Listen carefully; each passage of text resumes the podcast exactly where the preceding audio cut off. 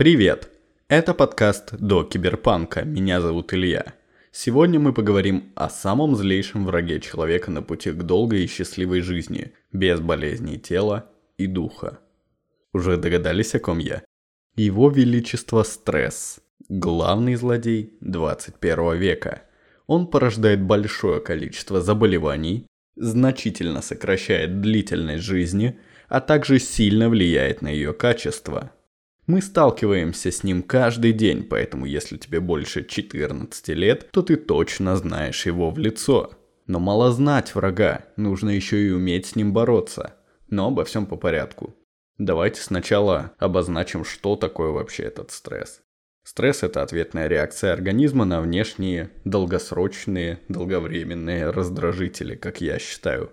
Точного определения я сказать не могу, потому что в основном все свои подкасты я записываю как свое личное мнение, свои личные знания и опыт. И я вижу стресс так. Это реакция организма на раздражители. Какими же характеристиками обладает стресс? Стресс, очевидно, может накапливаться.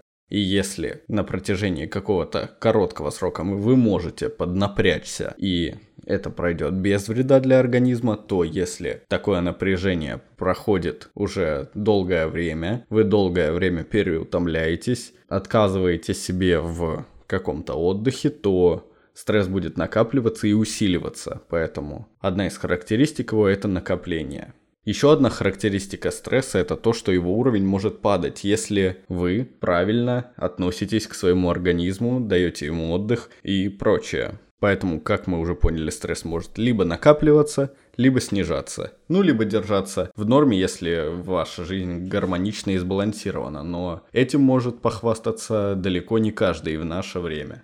Лично для меня таким переломным, наверное, моментом в борьбе со стрессом стала книга «Как перестать беспокоиться и начать жить» Дейла Карнеги, которую я прослушал, как раз-таки находясь на работе. И на работе у меня довольно стрессовые ситуации происходят достаточно часто, и я думаю, я не одинок в этом. У многих людей на работе много стресса, и с ним нужно как-то бороться. Поэтому я крайне советую всем ознакомиться с данной книгой, и, возможно, я буду как-то ссылаться на те знания, которые я приобрел из этой книги, но я уже точно не помню ее содержание, я прослушал ее достаточно давно, и что-то закрепилось в моей голове, что-то я почерпнул и использую в своей жизни. Сейчас я расскажу о своих каких-то методах, средствах, советах, лайфхаках, которые я использую для борьбы со стрессом. И на основе этого вы можете как-то выстраивать свою стратегию борьбы с этим врагом. Может, что-то из моих методик подойдет конкретно тебе, и твой уровень стресса будет намного ниже. Итак, самая, наверное, хайповая и очевидная штука для борьбы со стрессом – это медитация. Честно сказать, я так себе умею это все делать. Я не супер крутой какой-то чувак, который достиг просветления и может медитировать на протяжении долгого времени. Я вообще об этом иногда забываю. Но я смог заменить стандартную вот эту вот медитацию, когда вам говорят «садитесь и 10 минут вы должны концентрироваться на своем дыхании, не думать ни о чем, думать о том, что вы вдыхаете и выдыхаете». Я вот это вот все заменил на примерно 3-4 минутную штуку прямо перед сном. Я сажусь на балконе в абсолютно свободном скажем так, в свободной форме и просто делаю одну штуку. Я не запрещаю себе думать, думай хоть о чем угодно. Но главное, что нужно сделать, это 2 секунды вдоха, 7 секунд выдоха.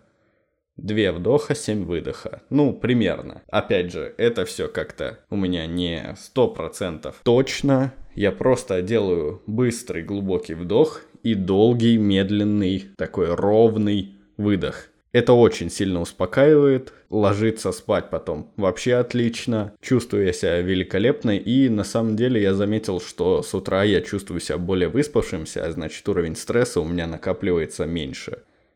Еще по поводу сна. На стресс очень сильно влияет сон. И если вы постоянно высыпаетесь, и вы нашли вот этот свой промежуток времени, который вам нужно поспать, для меня это, допустим, 7 часов 30 минут, это идеальное время для сна, у меня, по крайней мере вы нашли для себя это время, вы спите каждые сутки по этому времени, то ваш уровень стресса накапливаться не будет или будет, но слабее. Поэтому еще один совет, высыпайтесь, не пренебрегайте сном, лучше не посмотреть мемы и не полистать Инстаграм, чем не поспать. Да, я сейчас замечаю, что многие люди пренебрегают с ритмом жизни довольно быстрым, такой штукой, как сон, но это очень неправильно. Сон — это то, что очень важно в наше время. Далее, для того, чтобы лучше высыпаться, необходимо за 20 минут до сна отключать телефон. Это обязательно. Не буду объяснять почему, я думаю, вы и сами знаете, что влияние экрана на ваши глаза мешает вам спать достаточно качественно. Поэтому за 20 минут до сна отключаем телефон, делаем небольшую зарядочку, Просто помашите руками, я не знаю, поболтайте головой, что угодно сделайте, просто расслабьте тело. Сядьте, подышите, как я сказал уже ранее, и ложитесь. Как раз 20 минут до сна вам есть чем заполнить. Это идеальная штука, чтобы высыпаться. Я встаю достаточно рано, ложусь достаточно рано. Я ложусь примерно в 10, в 11, встаю в 5-6 утра и не чувствую никакого дискомфорта. Также я советую не сбивать ритм сна на выходных. То есть в будние дни вы встаете, допустим, в 5-6, а в выходные вы встаете в час дня. Это не очень круто. Конкретно сейчас я, конечно, немножко слукавлю, если скажу, что сам никогда так не делаю, но для меня очевидно, что это не делает лучше. Я вижу, что перестройка вот такая вот часов внутренних не идет мне на пользу. И да, сейчас я допустим, болею, и мне нужно больше времени на сон, чтобы организм мог восстановиться. Но в обычное время я стараюсь все-таки не менять вот эти вот временные промежутки, когда я сплю, и ложиться и вставать примерно в одно и то же время, чтобы циркадные ритмы более-менее были стабильными. Так получается высыпаться намного лучше и уровень стресса не поднимается.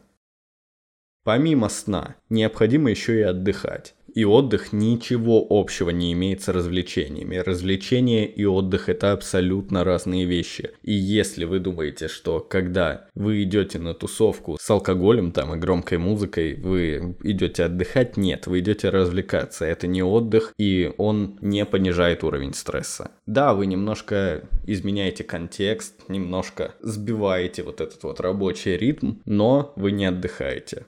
Отдых – это что-то более спокойное, вы должны дать организму время для того, чтобы перезагрузиться. Вы можете сами найти какую-то информацию или выделить для себя что-то свое, свои методы отдыхать. Кому-то подходят одиночные прогулки без музыки, кому-то прогулки не очень подходят, кому-то подходит просто лежать на кровати смотреть в потолок.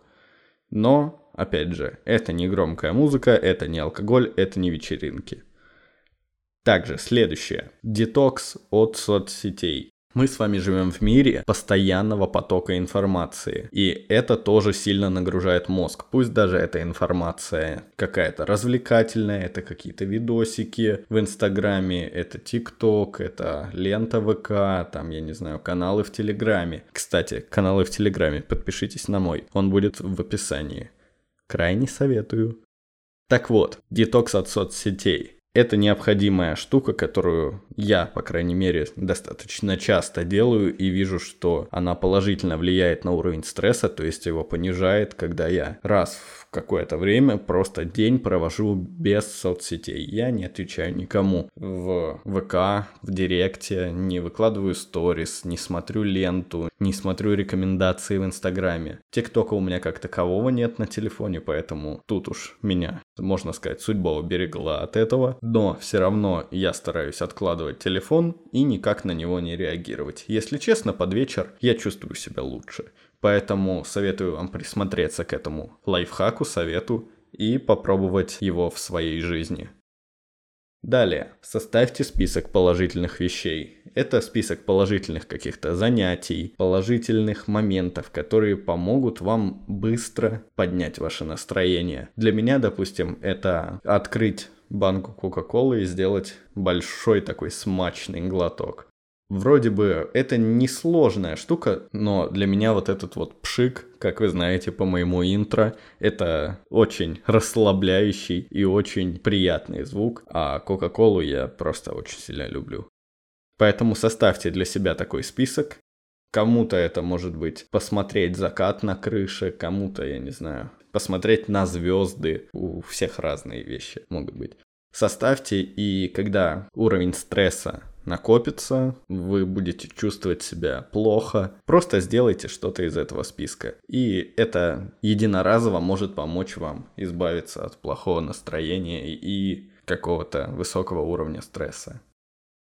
Далее, это совет больше для таких моментов спорных, каких-то конфликтных, для каких-то ссор, потому что ссоры очень сильно влияют на уровень стресса, и они очень сильно поднимают его. И чтобы избежать долгосрочного стресса от какой-то ссоры, нужно ее правильно провести. То есть из любой конфликтной ситуации нужно выходить правильно. И я для себя выработал один вопрос. Каждый раз, когда я задаю его себе во время ссоры какой-то с кем бы то ни было, она выходит намного лучше, чем если его себе не задать.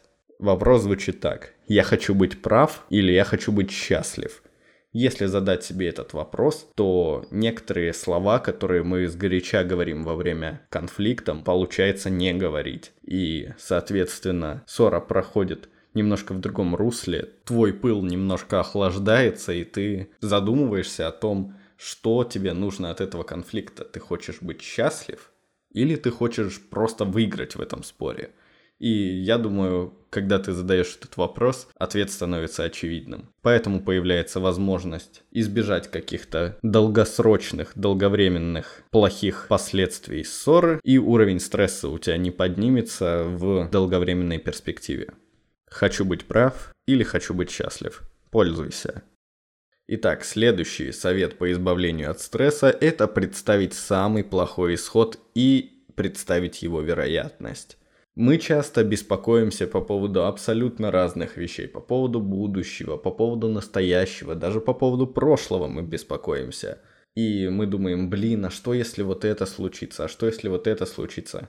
А попробуй, если ты чего-то боишься, если ты, допустим, боишься подойти к девушке, попытайся представить самый плохой исход, который произойдет. Вот что может произойти самое плохое? Это довольно известная техника, ты должен был о ней слышать. Представь самый плохой исход. Ну вот что случится, если ты подойдешь к девушке, и она тебя отошьет?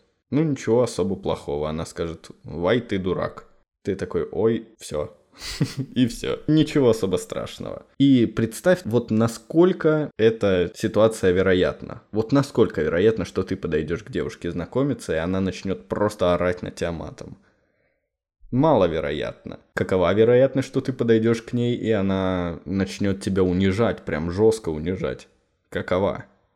Ты веришь, что она, вот эта девушка реально такая плохая? Вряд ли. И это пример с девушкой, это лишь один из множества возможных вариантов применения данной техники. Просто представляешь самый плохой исход и представляешь, с какой вероятностью вообще этот исход может произойти. Я думаю, что в большинстве случаев вероятность самого плохого исхода будет меньше 1%, и поэтому нечего бояться.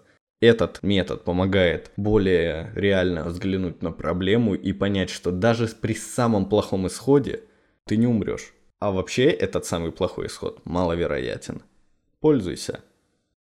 Далее. Чтобы понизить ежедневный уровень стресса, я использую дневник. Он также помогает для большого количества других вещей, но также он и разгружает голову, и если у тебя днем что-то произошло плохое, или ты по поводу чего-то беспокоишься, просто напиши это вечером в дневник. Я пишу его каждый день, два раза в день, один раз утром, один раз вечером. Я использую запись уже, наверное, года три, да, где-то три года, почти. И за это время я понял, что очень многое помогает решить. Простая запись своих мыслей на бумагу.